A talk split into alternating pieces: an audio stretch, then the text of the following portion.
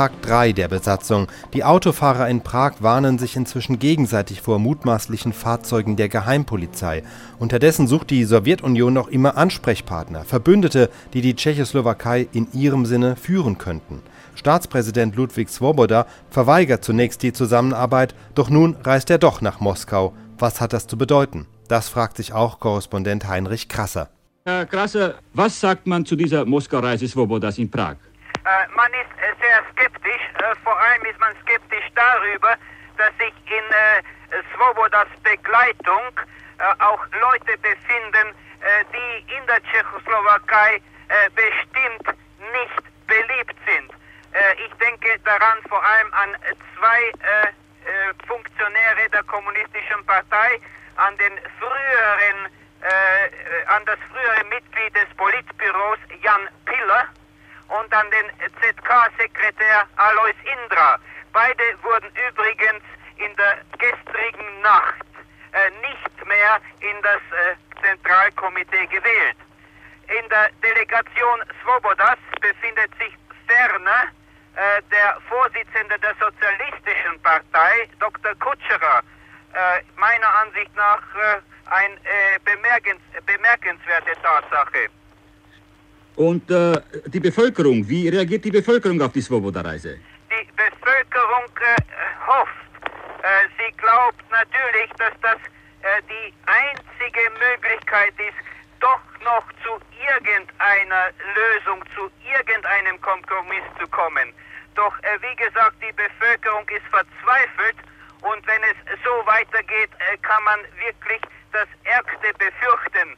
Äh, in der letzten äh, Rundfunksendung des äh, Freien Prags wurde auch mitgeteilt, dass, die, dass sich die Miliz voll und ganz hinter Dubček stellt und dass der Führer der Milizeinheiten verhaftet worden war. Ja, Sie nennen jetzt Dubček. Weiß man eigentlich, was mit Dubček ist? Man weiß nach wie vor nicht, wo er sich befindet. Man weiß nur, dass er in sowjetischen Gewahrsam befindet. Herr Krasser, vorhin erwähnten Sie, dass die Bevölkerung verzweifelt ist. Und da ist es interessant, dass am Vormittag äh, die Meldungen über den freien tschechoslowakischen Rundfunk kamen, äh, weniger die Meldungen als Warnungen vor Autos, die in Prag herumfahren. Und in diesen Autos sitzen Männer der Geheimpolizei und nehmen Verhaftungen vor. Stimmt das? Äh, das stimmt. Ich habe selbst gesehen, und zwar in, in kleinen hektografierten Zetteln, wird von Mann zu Mann, von Autofahrer zu Autofahrer äh, die Warnung äh, übergeben. Äh, zurzeit äh, sind es drei äh, Autonummern, äh, in denen, wie gesagt, sich Geheimpolizisten befinden und eine Verhaftungswelle vor allem unter den Intellektuellen und unter Journalisten vornehmen. Sind das tschechoslowakische Geheimpolizisten oder also? Tschechoslowakische Geheimpolizisten, eine Gruppe von 40 Männern aus dem äh, äh, Innenministerium, doch ist die überwiegende äh, Zahl dieser Gruppe äh, vor einigen Monaten bereits aus ihren Funktionen entfernt.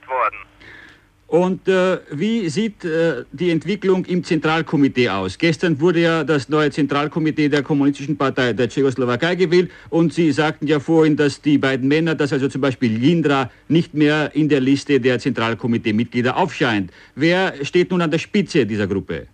Äh, ja, also an der Spitze der, des neuen Zentralkomitees ja. steht nach wie vor natürlich Dubček und äh, seine Getreuen alle in das Zentralkomitee hineingewählt. Äh, wer äh, nicht in das Zentralkomitee gewählt wurde, sind eigentlich sämtliche orthodoxe oder konservative Funktionäre, die in den letzten Wochen und Monaten diskriminiert waren.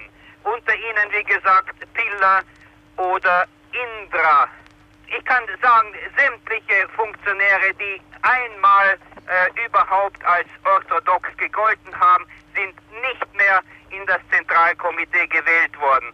Äh, eine Übersicht hat ergeben, dass höchstens 30 Mitglieder des alten Zentralkomitees in das neue Zentralkomitees wiedergewählt wurden.